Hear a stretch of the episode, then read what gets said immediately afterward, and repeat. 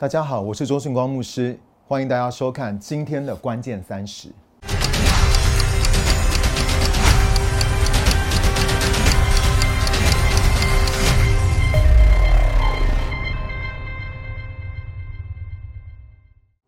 尼西米领受了从神而来的负担跟意向，带领以色列的百姓，花了五十二天就重修了倒塌了一百四十年的耶路撒冷城墙。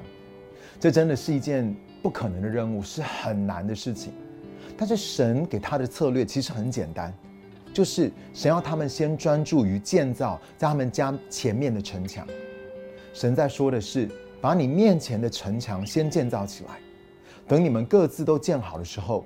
为自己的生命，为自己的家庭，先承担起那个责任，再把这些的城墙连在一起，而神的百姓呢，就可以一起进到神的保守、平安和祝福当中。我们之前有讲到几个原则，就是最重要的事情要先做，而什么是最重要的事呢？我们提到两个部分，一个是你的十一奉献，一个是你到底有没有与神连结。如果你没有看过那一集的话，我会鼓励你。能够点上面的这个连接。那今天我想要跟你分享的是，什么是你面前的城墙呢？就是你有没有把你自己照顾好。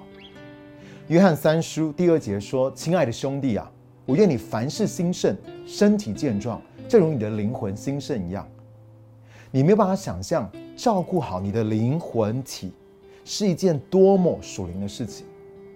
加拉太书第五章第十四节那个地方说。因为全部的律法都在“爱人如己”这一句话里面成全了。雅各书第二章第八节说：“你们若照着圣经所说要爱人如己这话去完成这至尊的律法，你们就做对了。”神对于至尊的律法，也就是最高最重要的原则，可能跟我们这些信主很久的人想的很不一样哦。神说：“你要先爱你自己，把你自己照顾好。”你才能够去爱人跟服侍人。我要你去想象，你的生命就像是一个园子一样。当你学习爱你自己，你才会负起责任来管理好你生命的这个园子。而如此呢，我们才能够多结果子。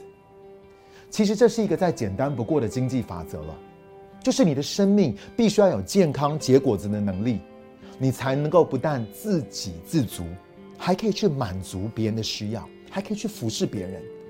你要知道，这样做照顾好你自己，绝对不是自私自利，更不是一个懒惰的借口。你要明白，优先次序是很重要的。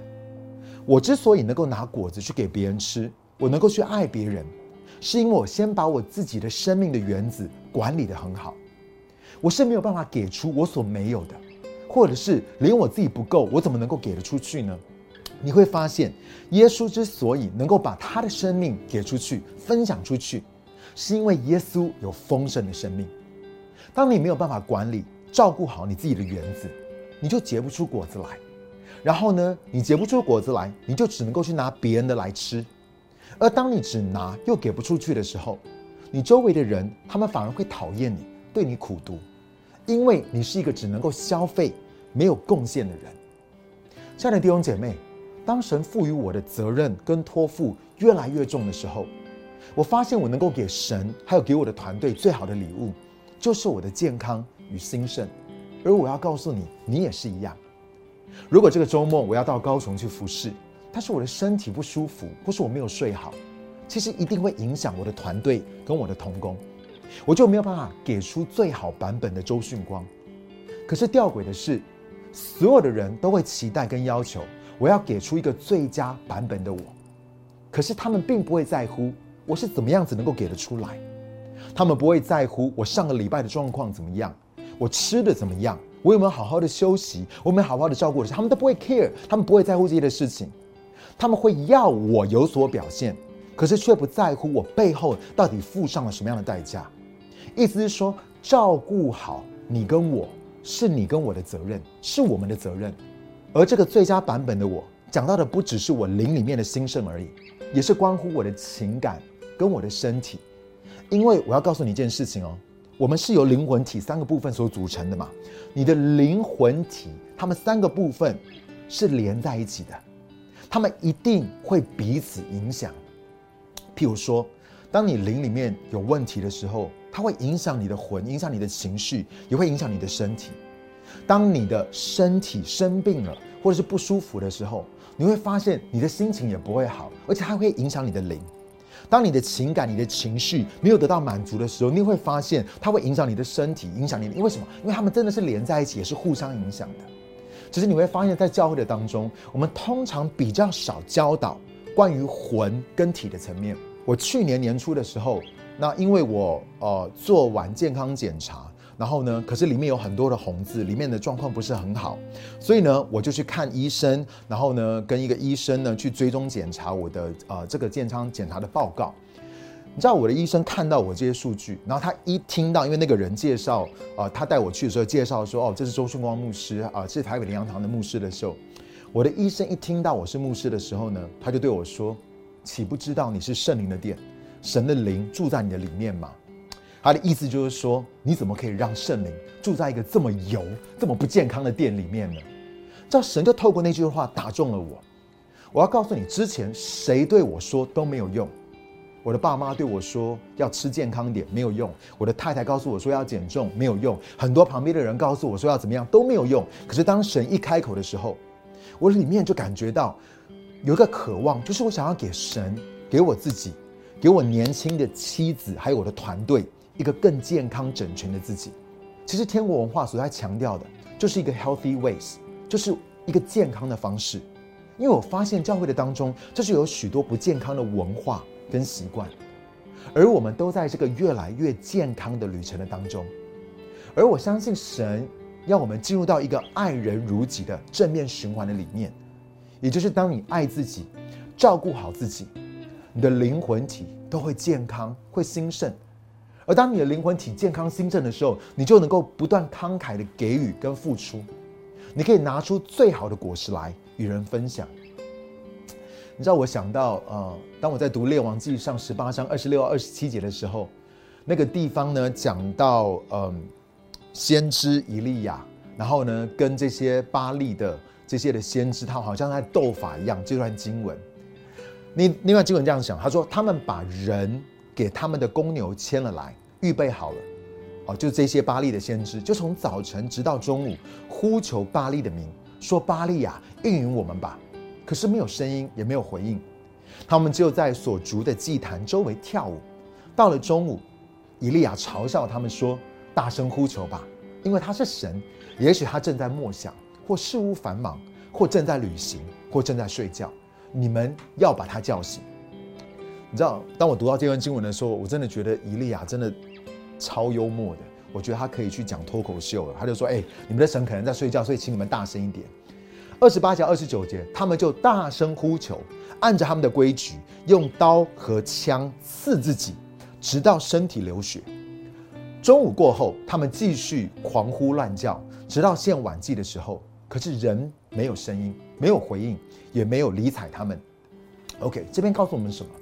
就是你求这个世界的王，魔鬼或许会给你你所追求的，但是，我告诉你哦，他会给你这些东西，可是你必须要拿你的关系、你的健康、你的婚姻、你的平安喜乐去换。就是如果你有看了最新一集的《神力女超人》一九八四的这个电影的话，它里面呢讲到的就是这个，就是 OK，我可以满足你的渴望。仇敌魔也说：“我可以满足你的渴望，可是你要拿什么东西来换？为什么呢？是因为你必须要为这些东西付上代价。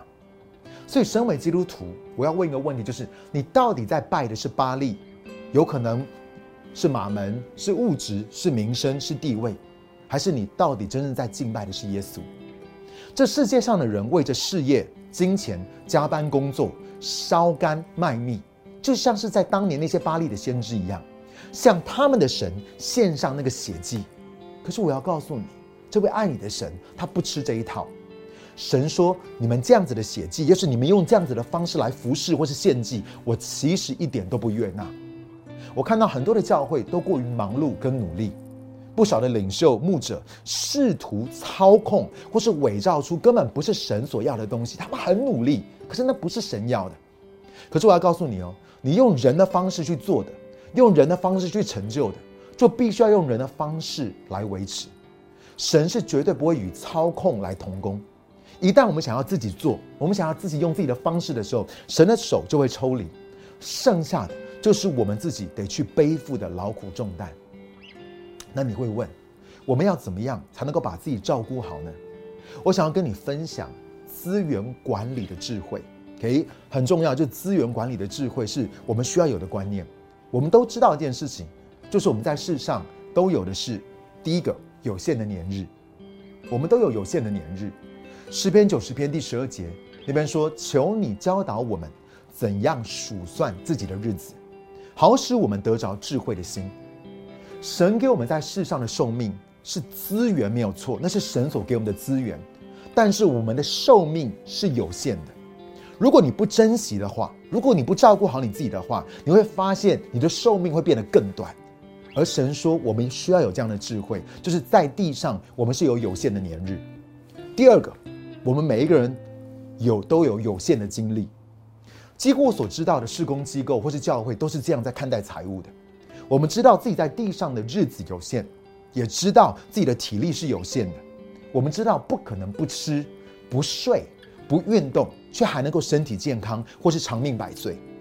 但是呢，我们却老是违背这些神所设定的自然法则。我不管你多属灵。你多有恩赐才干，你多有意向跟负担，你多有恩高，可是你喝毒药，你还是会死。你不按照神的这些自然法则来做，你还是会受到亏损。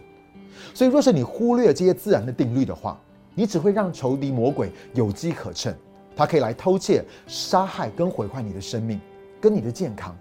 所以，资源管理的智慧是你要知道，你讲第一个有限的年日，你有有限的精力，可是第三个。你却能够支取数天无限的资源。我再说一次，我们每一个人，我们每一个神的儿女，我们都可以支取数天无限的资源。我们可以支取的资源是无限的，就好像是我们看见耶稣使五饼二鱼倍增，喂饱了五千人，或者是耶稣有一次叫门徒去钓鱼，从一条鱼的嘴巴里面取出金币一样。我们也能够从神那里，从神的国度的当中得着取之不尽、用之不竭的无限资源。腓利比书第四章十九节那边说：“我的神必照着他在基督耶稣里荣耀的丰富，满足你们的一切需要。”这就是神供应的标准，就是资源就算到永恒都不会有用完的一天。神的国度是丰盛的，在神国度的里面是没有资源耗竭的一天。可是我却发现，一般的教会或是施工机构，却是很努力的想要节省那明明是无限的资源，然后我们一直在消耗那些有限的，也就是时间、精神跟力气，还把服侍神的人用到透支，只差没有家破人亡了，然后还说这才是忠心的好管家，殊不知那不过是人凭着一己之力。尝试要打造出一个看似出自于圣经，但却是完全不存在于天国的一个文化。我发现教会的文化为什么那么不健康？是因为当有人为了福音的缘故而被榨干或是被消耗殆尽的时候，人们会把他们视为英雄，甚至还会帮他们歌功颂德。可是我要告诉你，大部分这些服侍神的人，这些神的仆人，根本没有那么幸运。因为他们在还没有到那个地步的时候，他们就先 burn out，他们就先被消耗殆尽，他们就先累死了。而 burn out 的结果是什么？就是软弱跌倒，婚姻破碎，亲子不和，失去健康。这个时候呢，你会发现教会跟基督徒又会开始展开所谓的猎巫行动，与天国尊荣文化完全背道而行的去批评论断，要他们为他们的失败、错误跟软弱付上代价。意思是说，我们又要马儿好，我们又要这些服侍神的人好，可是我们又要马儿不吃草。我再举一个例子，如果你去搭飞机，可能我们最近很少很久都没有搭飞机了，因为疫情的关系。可是如果你以前搭飞机的话，你会听到空服员会对所有的乘客说：“如果 in the case of emergency，就是如果有紧急状况的时候，你需要呼吸氧气，头上头上的天花板会降下这个氧气面罩。”然后接下来他说的很重要，他说：“请您先为自己戴好，再去帮助您身旁有需要协助的人。”他说你要先把自为自己戴好，才去帮助你旁边的人，不管那个人是你的孩子，是你所爱的，不管，先为自己戴好，再去帮助你旁边有需要协助的人。在这个情况下面，选择先去帮助旁边的人，其实并不是爱。不好意思，因为最先挂掉的会是你。请问你都不在了，再多的爱岂不是英雄无用武之地吗？我们都忘了，当这些神的仆人被拱为英雄的时候，他们其实是违背了主说要安息的这个诫命。等到他们失去了自己的家庭或是健康，大家才说：“让我告诉你，这叫属灵征战。”没有错，不要误会书光牧师的意思，是会有属灵征战。但是有些的时候，魔鬼之所以有机可乘、见缝插针，都是因为我们自己犯蠢，我们违背了神的原则。所以好不好？我们真的需要有这个天国资源管理的智慧，而这个智慧从哪里来？就是我们今天所分享的。你是不是能够先把自己照顾好？你要知道，神的话说，你的身体就是圣灵的殿，很有意思哦。神不是说你的魂是圣灵的殿。神不是说你的灵是圣灵的殿，神说你的身体是圣灵的殿。你有没有办法把你的身体、把你的全人照顾好，以至于你的生命真的可以多结果子，以至于你是健康、你是兴盛的。而当你在这样状态的里面的时候，你就能够去服侍，能够去做所有神要你去做的事情。所以今天我要为你祷告，我真的渴望你，你不要觉得这是自我中心。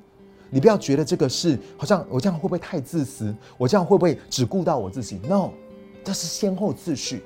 记得我们在一直在分享一个很重要的观念：重要的事情一定要先做，把你自己 take care 好，把你自己照顾好，这绝对是一件荣耀神的事情，也是神对每一个他儿女的心意。一个父亲总会渴望看见他的孩子被压榨，一个父亲总会渴望看见他所爱的儿女们是在 burn out，是在被消耗殆尽的状况的里面呢。神是爱你的，他 value 你的生命，他渴望你好好的照顾你自己，以至于当你的生命兴盛的时候，你就能够更多的与神一起来同工。我要来为你祝福，为你祷告。这样的角色，我们感谢你，主要因为当我们更多的来到你面前的时候，我们相信你要启示我们关于属天资源管理这样子的智慧，主要盼望在今天我们可以得着这个智慧。盼望在今天我们可以领受，是吧？这就是你的爱，这就是你的心。你渴望我们每一个人灵魂体都是心神，你渴望我们在每一个领域里面新经历到那样子一个丰盛，以至于我们的生命可以多结果子，去成为众人的祝福，帮助我们能够管理好，不管是我们的健康、我们的人际关系、我们的婚姻。我们的家庭，我们的亲子关系，在这每一个层面的里面，我们都经历到你的祝福，我们都先经历到你的丰盛，以至于从这个里面，我们可以更多的给予出去，慷慨的去服侍，去付出，使别人的生命也可以得着益处。主要我可以感觉到，今天好像在很多人面前，他们所面对那个倒塌的城墙，就是他们的健康。就是他们的生命正在一个好像感觉到不断的被攻击、被剥夺，然后呢，感觉到好像没有那个城墙的保护，一直在生病，一直在软弱的当中，一直在被仇敌打。我奉主的名，求你给他们智慧，求你给他让他们可以听见你的声音，因为在你的声音的当中就有这样子的信心，就有这样子的恩典，可以重新建立那倒塌的城墙，以及他们可以进入到你的保守、你的祝福的当中。谢谢你，耶稣，赞美你。这样祷告，奉靠耶稣的名求，阿门。